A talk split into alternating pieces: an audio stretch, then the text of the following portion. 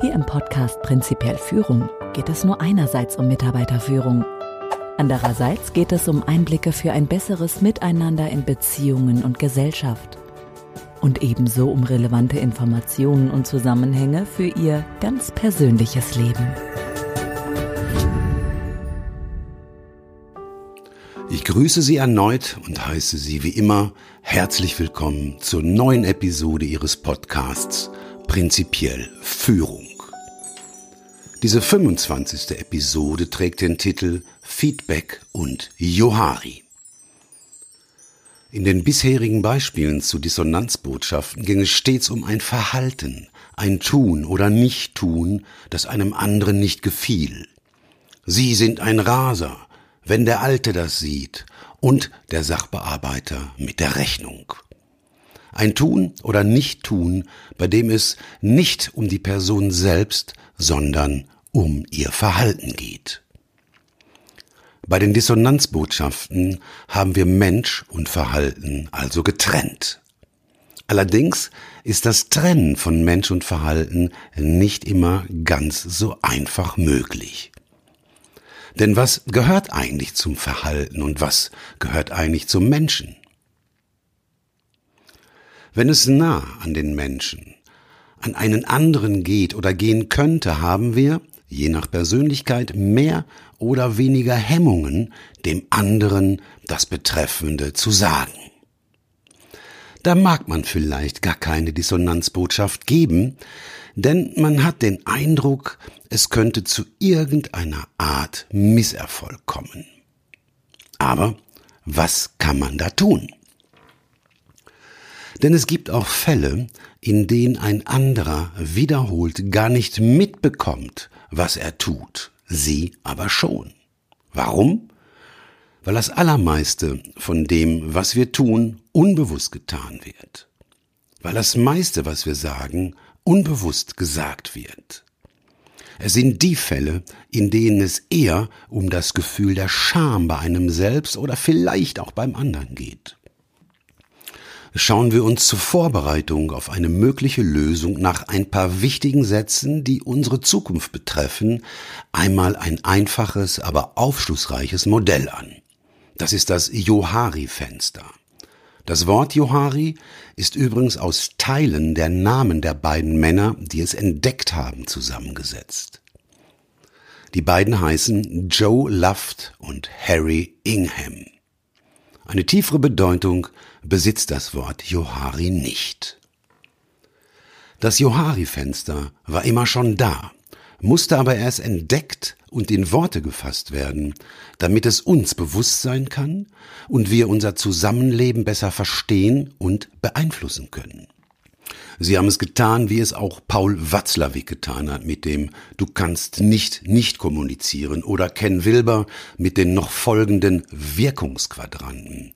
Matthias Wager von Kibet mit dem von mir sogenannten Wagersatz und ich mit den drei Führungsprinzipien.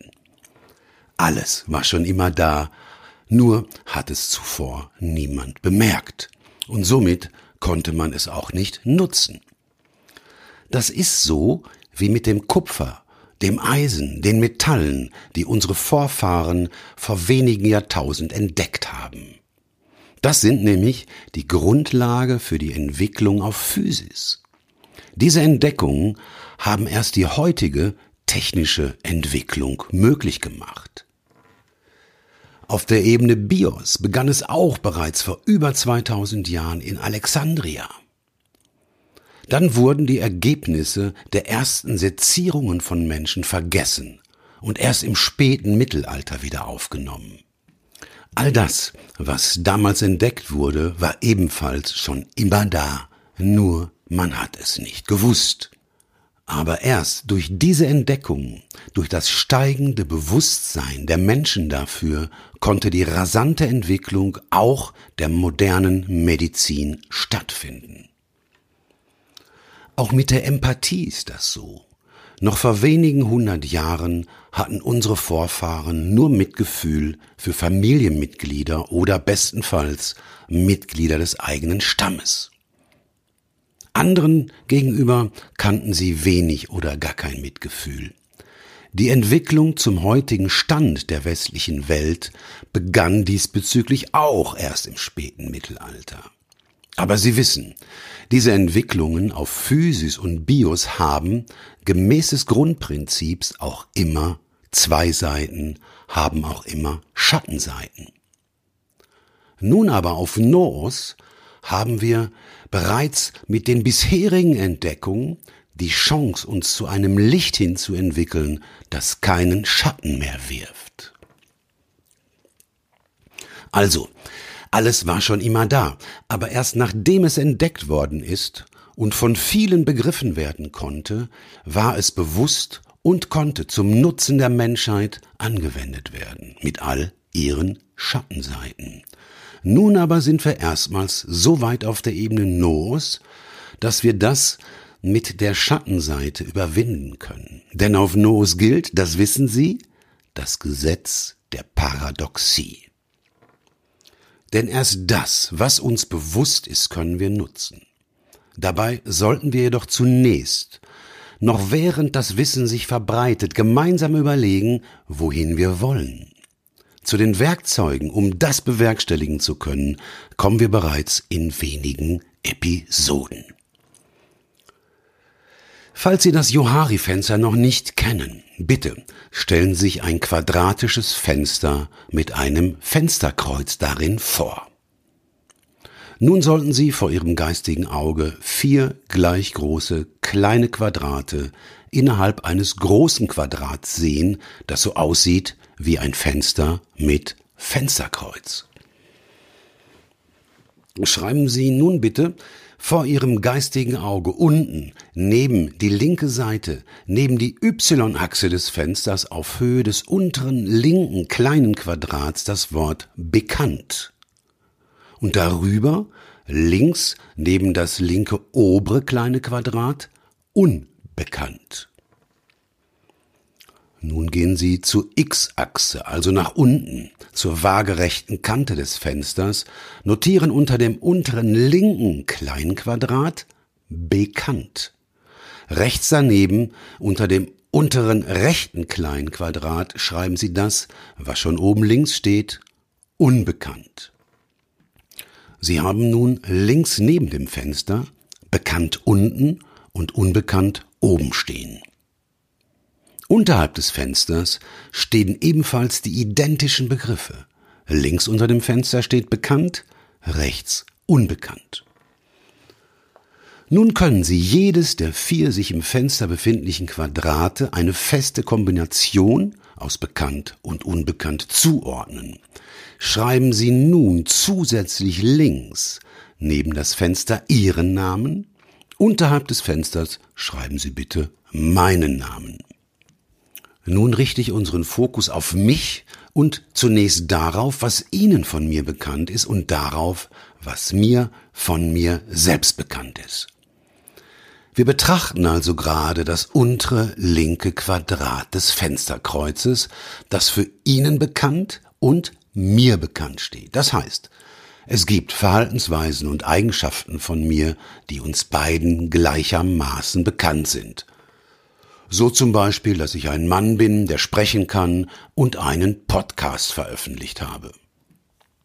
Zu diesem kleinen Quadrat unten links sagt man die öffentliche Person. Bitte dieses Quadrat nicht verwechseln mit Person des öffentlichen Lebens. Es geht hier also um das Johari-Fenster, um das Quadrat, das öffentliche Person genannt wird, was beiden bekannt ist, über die öffentliche Person braucht man sich normalerweise nicht zu streiten, weil man sich da einig ist. Nun betrachten wir das kleine Quadrat oben links. Das steht aufgrund der Bezeichnungen, die wir vorgenommen haben, für ihn unbekannt und mir bekannt. Das heißt, es gibt Verhaltensweisen und Eigenschaften von mir, die mir bekannt sind, Ihnen aber nicht. Dazu sagt man die private Person. Denn es ist nur natürlich, dass ich bezüglich vieler Dinge, Eigenschaften und Fähigkeiten von mir besser Bescheid weiß als Sie. Selbst wenn wir uns gut kennen würden, wäre es so, dass Sie nicht alles über mich wissen können. Ich denke, das ist klar, Das ist immer so, das ist auch in den engsten Beziehungen so, denn wie will der andere beispielsweise alle Gedanken und Gefühle, die das Gegenüber denkt und erlebt, kennen? Deshalb wird man ja auch immer wieder von anderen überrascht. Nun geht's zu dem kleinen Quadrat unten rechts, auf das es hier in dieser Episode ankommt. An den Seiten steht Ihnen bekannt und mir unbekannt. Genauer gesagt, es gibt etwas von mir, das mir selbst unbekannt, Ihnen aber bekannt ist. Diese Fläche innerhalb des Johari-Fensters wird der blinde Fleck genannt. Denn ich spreche und produziere zwar diesen Podcast, aber auch meine Sinne sind gefiltert. Ich bekomme gar nicht all das mit, was Sie mitbekommen. Denn jeder nimmt etwas anders wahr. Jeder bekommt etwas anderes vom Ganzen mit. Deshalb hatte ich bereits um Feedback von Ihnen gebeten. Damit war allerdings eher das umgangssprachliche Feedback im Sinne von gefällt oder gefällt nicht und was genau gefällt und was genau gefällt nicht gemeint. Dieses umgangssprachliche Feedback ist bewertungsorientierter als das, was ich gleich vorstellen und professionelles Feedback nennen werde. Jeder Mensch verfügt nämlich über einen blinden Fleck. Genauer gesagt über ganz, ganz viele blinde Flecken. Denn wenn ich vor Ihnen säße und einen schwarzen Strich auf der Stirn hätte, wären Sie die einzige Person von uns beiden, die diesen schwarzen Strich überhaupt sehen könnte. Für mich selbst wäre er, da meine Augen sich in meinem Kopf befinden, nicht sichtbar. Deshalb auch die Aussage, das Auge sieht sich nicht selbst. Bevor wir zum blinden Fleck zurückkehren, ein kurzer Ausflug zum letzten verbleibenden Quadrat innerhalb des Johari-Fensters. Das ist das kleine Quadrat oben rechts. Hier steht zweimal unbekannt. Zu diesem Quadrat sagt man Potenziale. Und auch das ist eine Tatsache. Jeder Mensch verfügt über Möglichkeiten, Talente, Potenziale, die weder ihm noch anderen bewusst sind. Diese Tatsache ist eine gute Chance für uns alle, für Sie, für mich und für die Gemeinschaft von uns Menschen. Denn ich denke, auch die Menschheit, also wir alle zusammen, verfügen über ungenutzte und unbekannte Potenziale. Aber zurück zum blinden Fleck. Den hat jeder, na klar, er ist nur unterschiedlich ausgeprägt. Und er ist nicht allein, denn wir alle haben verschiedenste blinde Flecken. Deshalb sind in Wirklichkeit die vier Flächen innerhalb des Johari-Fensters gar keine Quadrate. Dass es Quadrate seien, habe ich nur gesagt, damit es etwas einfacher bis hierhin für uns beide wird. Jede dieser Flächen ist bei jedem unterschiedlich groß. Sie wissen das. Es gibt Menschen, die bekommen sehr viel mit, andere nicht. Denn alles beginnt mit der Wahrnehmung. Wenn es hier schon hapert, wird es schwierig, zumindest dann, wenn es um Entwicklung und um ein konstruktives und friedliches Miteinander geht. Aber das ist nur ein Aspekt, der von vielen anderen, die ich Ihnen hier noch vorstellen werde, beeinflusst wird. Wieder einmal eine Frage an Sie.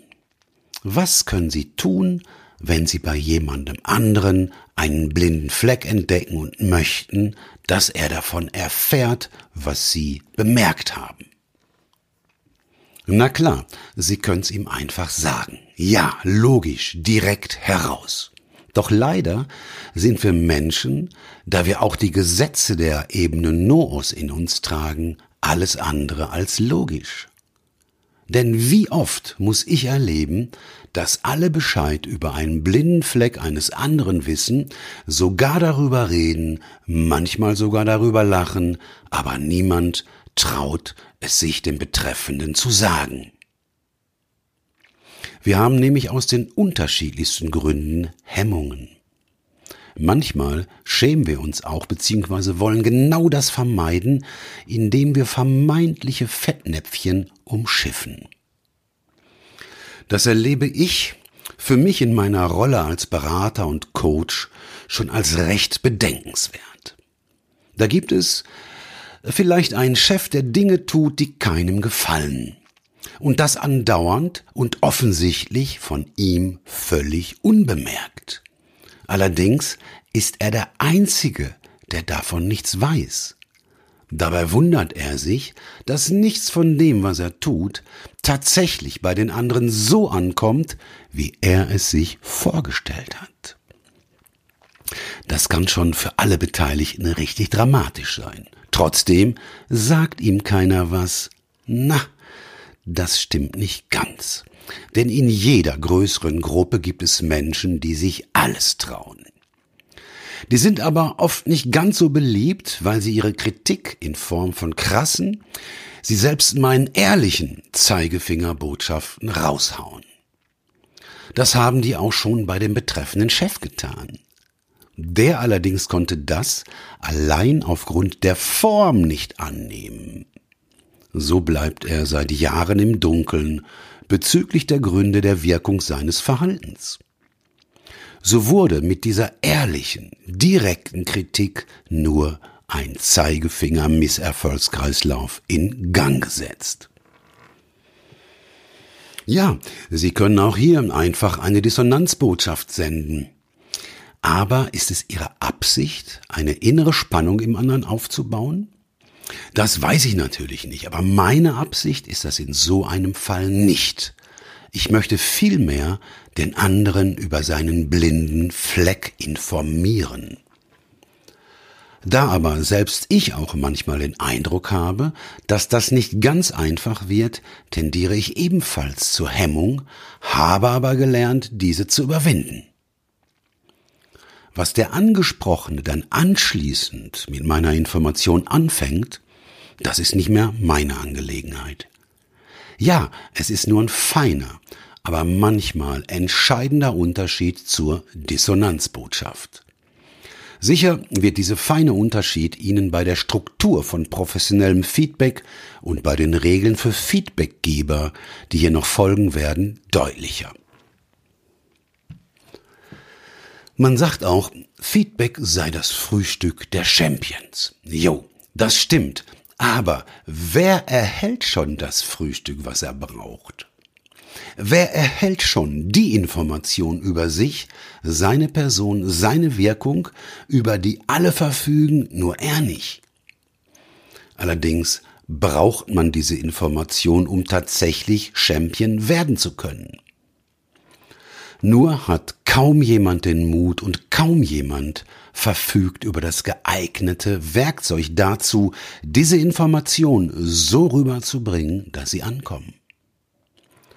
Denn es scheint mir, entweder die Leute trauen sich nicht, oder sie würden sich vielleicht trauen, wenn sie nur das passende Werkzeug in ihrem Werkzeugkasten hätten, oder aber sie sind so tollkühn, dass das, was sie sagen, so formuliert wird, dass es eben nicht ankommt.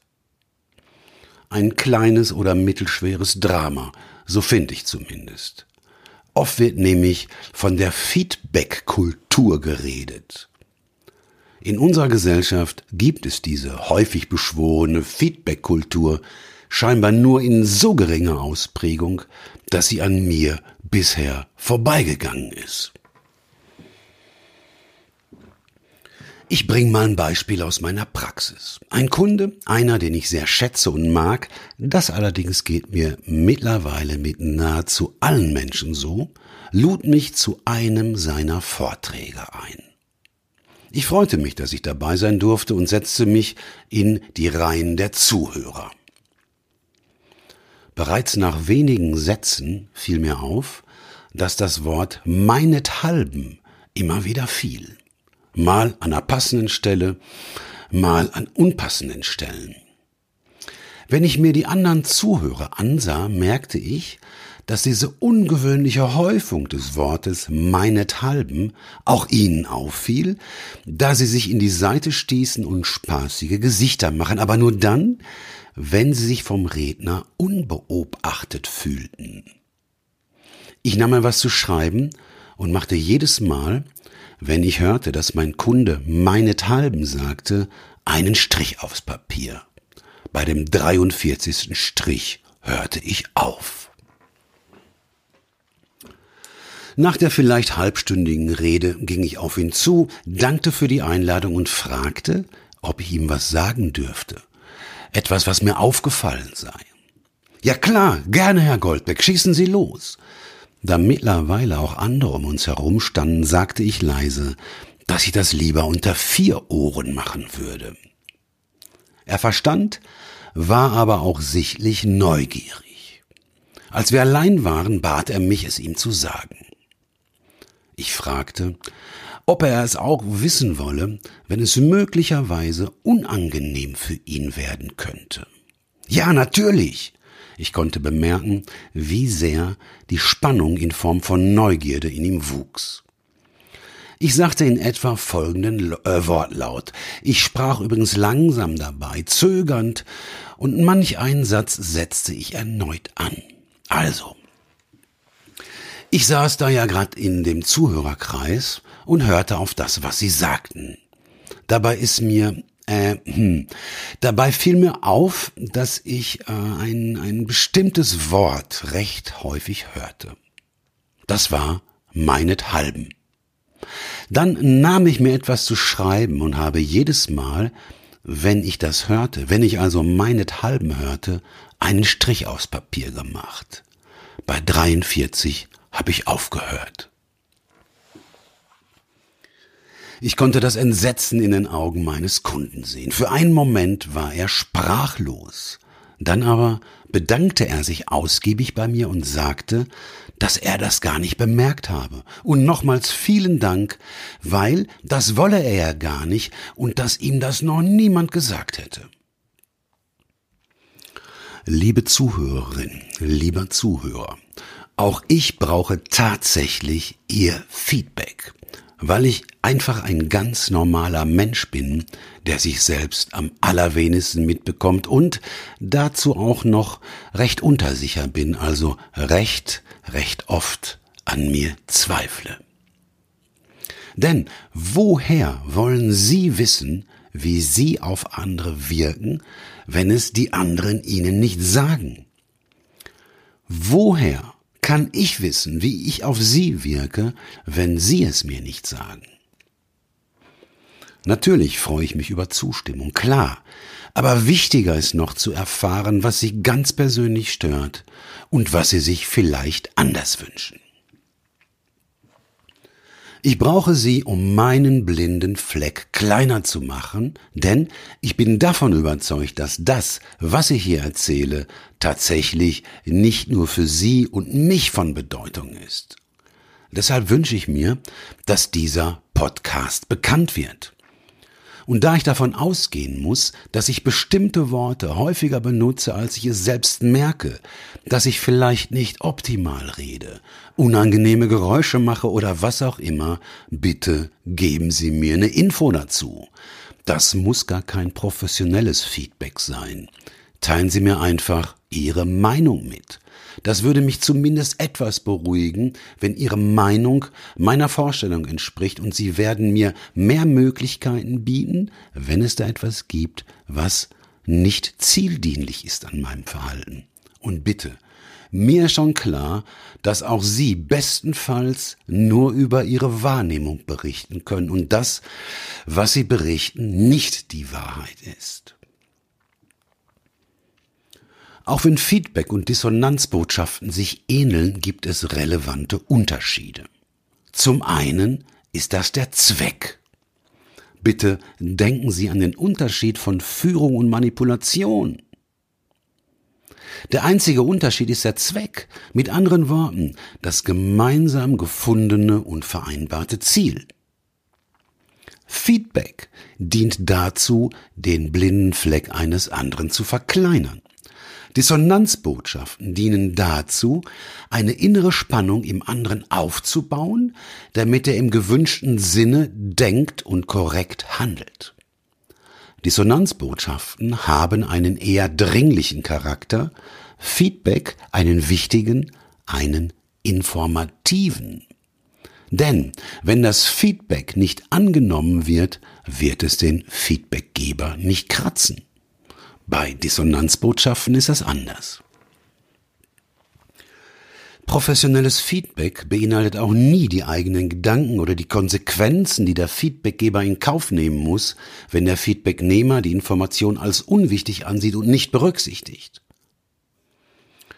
Professionelles Feedback besteht auch nur aus zwei Elementen, muss es aber nicht. Erstens die konkrete Wahrnehmung, also was im betreffenden Moment vom Feedbackgeber gesehen und gehört wurde. Zweitens, gegebenenfalls die Gefühle des Feedbackgebers, die ihm, während er das, wozu er Feedback gibt, hochgekommen sind. Alles, wie immer, bitte unbedingt umgangssprachlich. Verwenden Sie unbedingt Ihre ganz persönliche Art und Weise zu sprechen und zu formulieren. Auch wenn professionelles Feedback keine Bewertung enthalten sollte, die Gefühle nehmen hier die Bewertung vor. Deshalb sollten Sie zuvor entscheiden, ob Sie sie nennen oder für sich behalten. Anders ausgedrückt, Feedback, professionelles Feedback beschreibt ausschließlich unsere Wahrnehmung. Sehen, hören, fühlen, maximal. Das entspricht der untersten Sprosse unserer Schlussfolgerungsleiter. Auch hier soll, aufgrund der Unvollständigkeit der Botschaft, so etwas wie eine innere Spannung, allerdings in einer nicht so zwingenden Version aufgebaut werden. Denn was ein Mensch mit seinem Verhalten, was auf seine Person bezogen ist, macht, was ein Mensch mit seinem Aussehen oder seinem Ausdruck macht, ist ihm freigestellt, da wir diesbezüglich natürlich keine gemeinsame Vereinbarung getroffen haben und da jeder ein wichtiger und wertvoller und somit auch ein selbstverantwortlicher Mensch ist. Haben wir eine Vereinbarung getroffen? Geht es beispielsweise um das aufgabenbezogene Verhalten von Mitarbeitern, dann ist das anders. Dann halte ich die Dissonanzbotschaft in der Regel für angemessener. Das aber ist von Fall zu Fall anhand der Führungsprinzipien von Ihnen zu entscheiden. Das meint, fragen Sie sich grundsätzlich immer, was ist mein Ziel? Also, was will ich mit meinem Feedback erreichen? Fragen sich auch, was könnte das Ziel des anderen sein? Also, wozu dient ihm sein Verhalten oder sein Aussehen oder was auch immer? fragen sich auch nach der Qualität ihrer Beziehung im Sinne von, wie stehe ich zu dir und wie glaube ich, stehst du zu mir? Also, ist du Freund und ist du Feind? Klären Sie gedanklich für sich, was zu dem für die Situation relevanten Ist-Zustand dazugehört.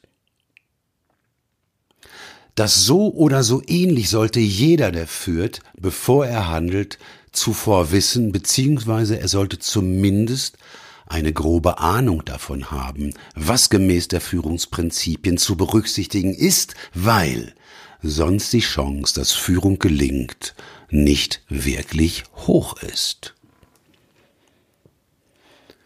Speziell für das Geben von Feedback haben sich folgende Regeln bewährt, die allerdings bereits abgefrühstückt sind, wenn sie sich an die Führungsprinzipien halten. Trotzdem nenne ich die Regeln, weil das mit dem Anwenden der Führungsprinzipien erfahrungsgemäß nicht jedem direkt gelingt. Also hier die Regeln für Feedbackgeber. Es sind drei Stück. Erstens, was will ich erreichen? Zweitens, bitte stellen Sie Augenhöhe her. Damit meine ich, reden Sie nicht von oben herab, sondern von Mensch zu Mensch. Wenn Sie sich allerdings bereits in der für Führungskräfte einzigen sinnvollen Haltung, der OK-Quadrathaltung OK befinden, ergibt sich das natürlich von selbst. Drittens, fragen Sie den anderen umgangssprachlich, ob Sie ihm Feedback geben dürfen. Bitte respektieren Sie das Selbstbild des anderen und seien Sie umsichtig, so dass gute Beziehungen gestärkt und schlechte durch Ihr Feedback verbessert werden. Aber auch das ist bereits mit der OK-Quadrathaltung und der Berücksichtigung der Führungsprinzipien abgefrühstückt. Wenn Sie selbst, gefragt oder ungefragt, von jemandem Feedback erhalten, ist es klug, die folgenden vier Regeln zu beherzigen. Erstens, hören Sie aufmerksam zu. Zweitens, stellen Sie, wenn irgendwas unklar für Sie ist, Verständnisfragen, aber nichts weiter. Drittens, rechtfertigen Sie sich nicht. Viertens, bitte bedanken Sie sich für das Feedback. Warum Sie sich nicht rechtfertigen sollen? Falls Sie das tun, werden Sie wahrscheinlich nicht so intensiv über das Feedback nachdenken, als würden Sie es nicht tun. Denn Sie entwerten das Feedback quasi durch Ihre Rechtfertigung für sich selbst. Verständnisfragen deshalb, weil was nutzt es Ihnen, wenn Sie schweigend zuhören, aber nichts verstanden haben? Feedback können Sie übrigens wie eine E-Mail betrachten. Halten Sie nichts von dem Inhalt, einfach löschen. Denn Sie entscheiden, was für Sie relevant ist und was nicht. Und bedenken Sie, auch der andere ist nicht in der Lage, von der Wahrheit, sondern bestenfalls von seiner Wahrnehmung zu reden.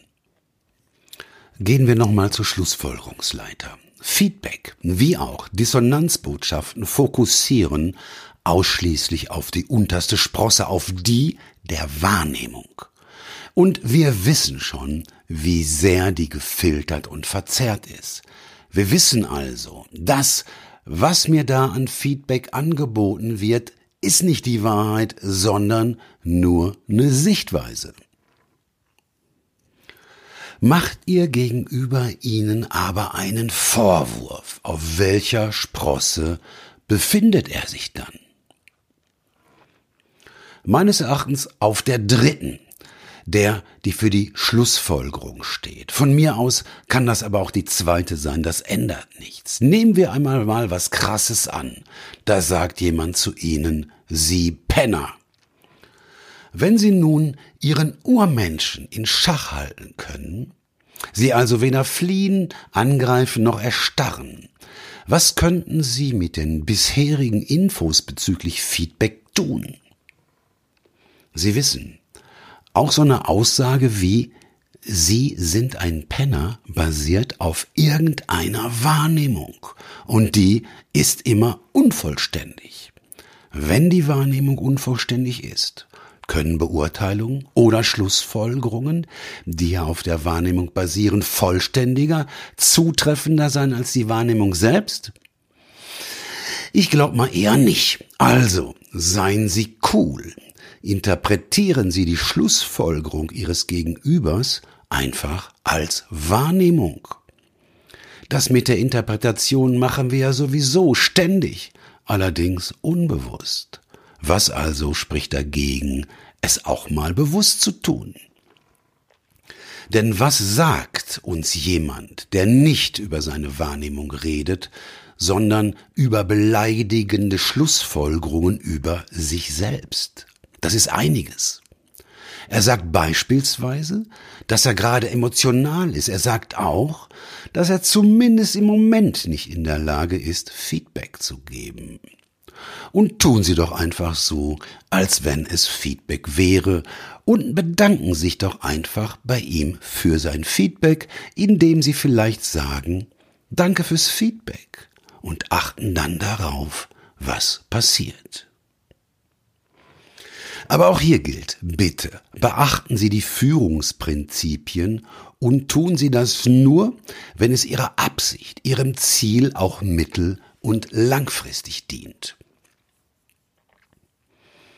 In der nun folgenden Zusammenfassung werde ich Ihnen zusätzlich zu den bisherigen Inhalten noch erzählen, was mir heute Morgen passiert ist.